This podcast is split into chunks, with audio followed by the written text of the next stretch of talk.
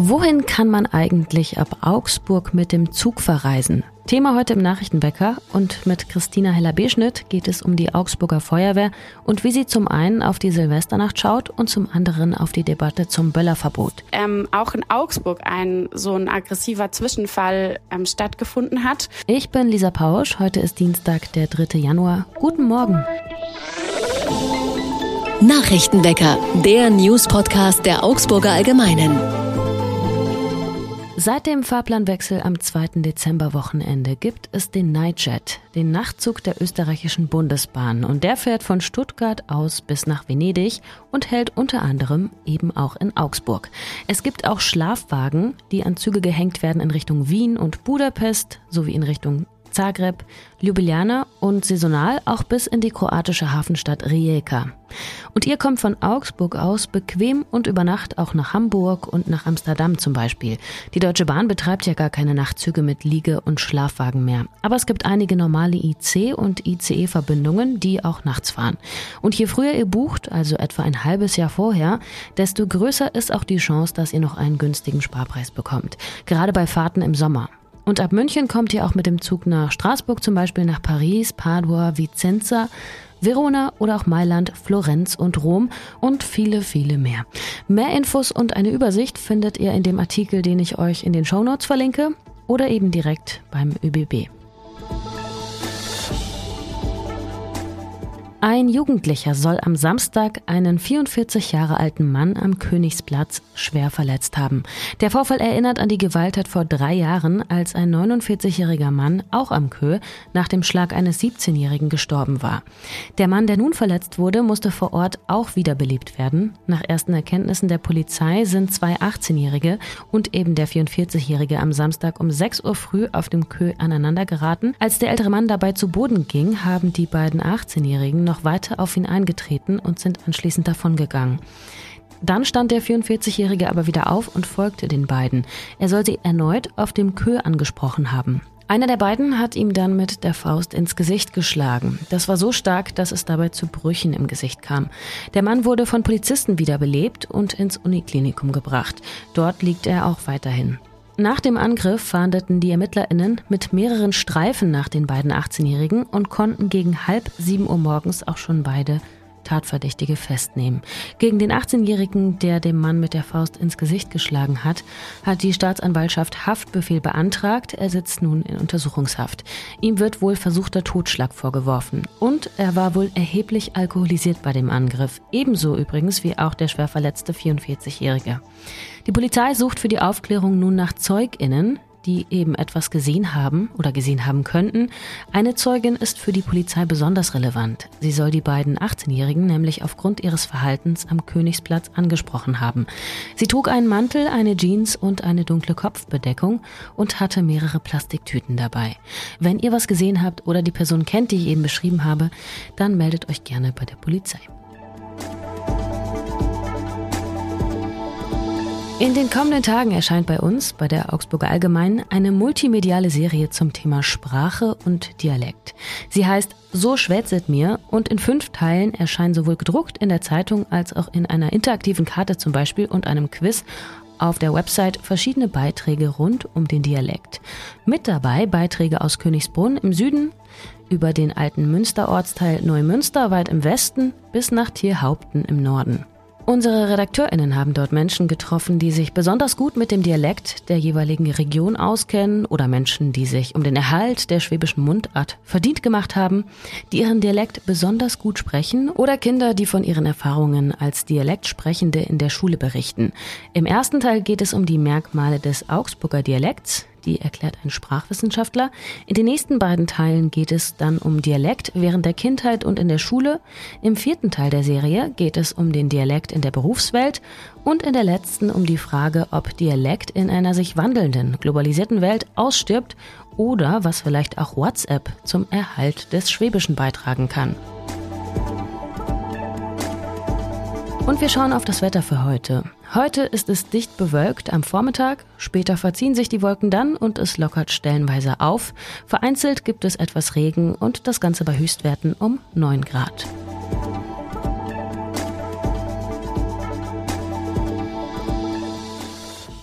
Immer wieder haben Menschen in der Silvesternacht Polizei und Rettungskräfte angegriffen. Bundesinnenministerin Nancy Faeser hat das ein Ausmaß von Gewalt genannt, das fassungslos und wütend macht.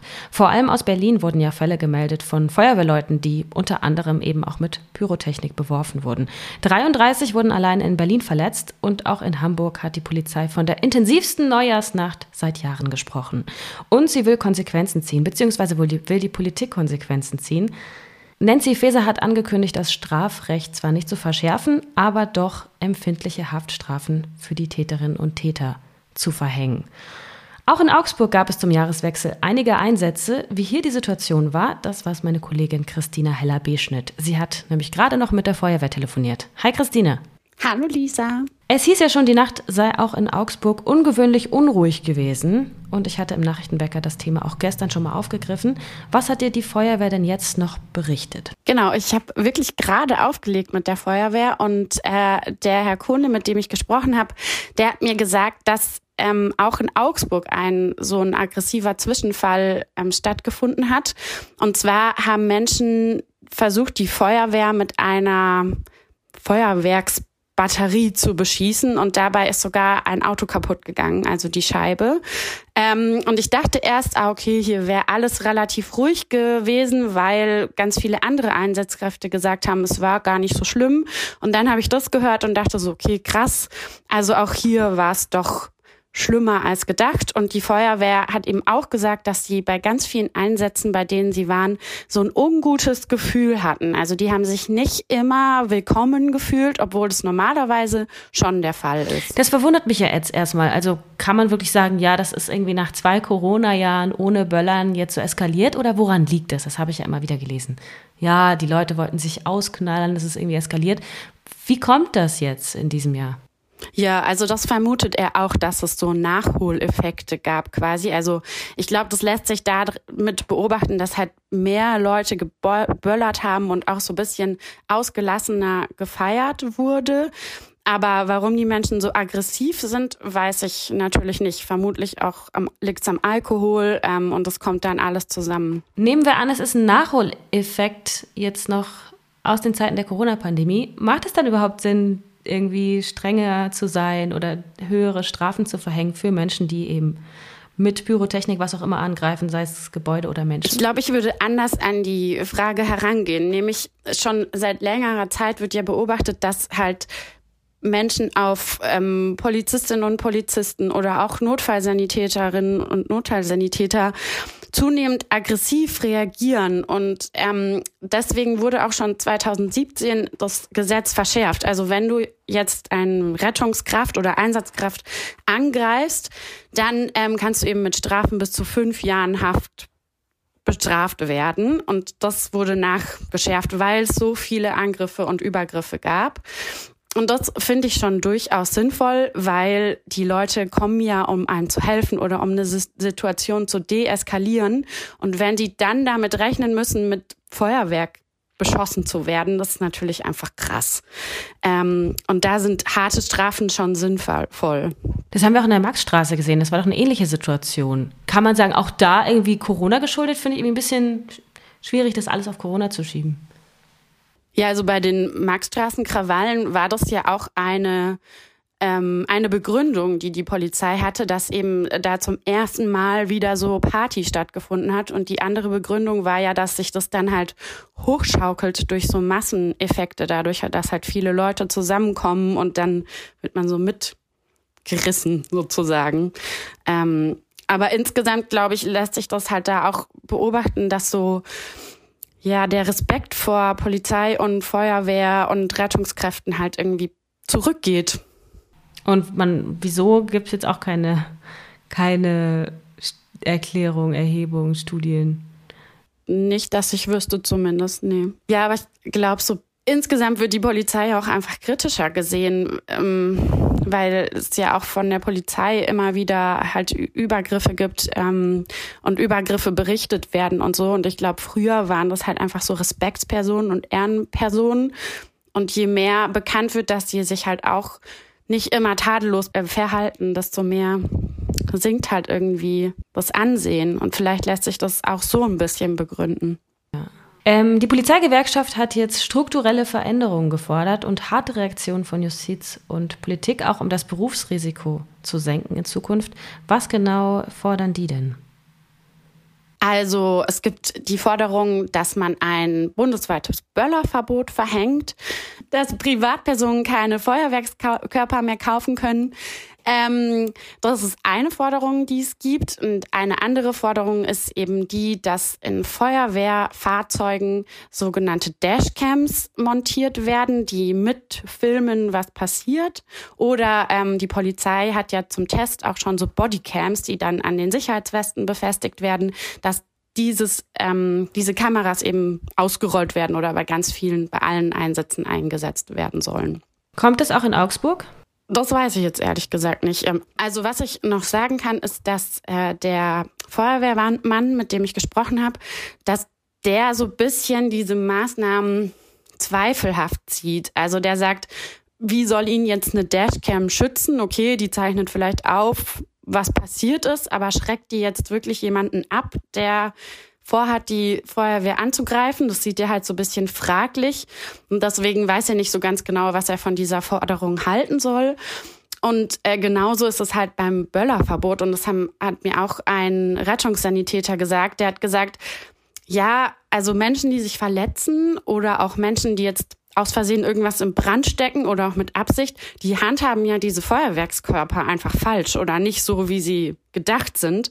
Und das ist ja dann alles einfach absichtlich. Und äh, da ist jetzt die Meinung von den beiden, dass da ein Böllerverbot eigentlich nicht so wirklich viel bringt, weil die Menschen das ja mit Absicht falsch machen. Wunderbar, vielen Dank, Christine. Gerne. Was sonst noch wichtig wird, nach den Angriffen auf Einsatzkräfte der Polizei und der Feuerwehr in der Silvesternacht hat sich der Vorsitzende des Deutschen Richterbundes zu der Forderung nach härteren Strafen für Täterinnen geäußert. Der Vorsitzende des Richterbundes, Lüblinghoff, hält eine Gesetzesänderung grundsätzlich nicht für notwendig. Immer wenn es solche Zwischenfälle gebe, sagte er, sei der Ruf nach schärferen Gesetzen da. Man habe aber die Erfahrung gemacht, dass die bestehenden Gesetze eigentlich schon ausreichten, wenn sie denn ausgeschöpft würden. CDU-Politiker Jens Spahn hat eine gescheiterte Integrationspolitik mitverantwortlich gemacht für die Angriffe. Bundesinnenministerin Nancy Faeser hatte ganz generell von Chaoten und Gewalttätern gesprochen. Aus dem Ministerium heißt es, es gebe noch keine Übersicht über die Tatverdächtigen und mit Blick auf die Debatte wurde auf den Lagebericht aus dem Jahr 2021 hingewiesen. Wenn man sich das Jahr mal ansieht, gab es knapp 89.000 Übergriffe auf Polizeibeamte. Von den bekannten TäterInnen waren 84 Prozent Männer und 70 Prozent hatten die deutsche Staatsangehörigkeit.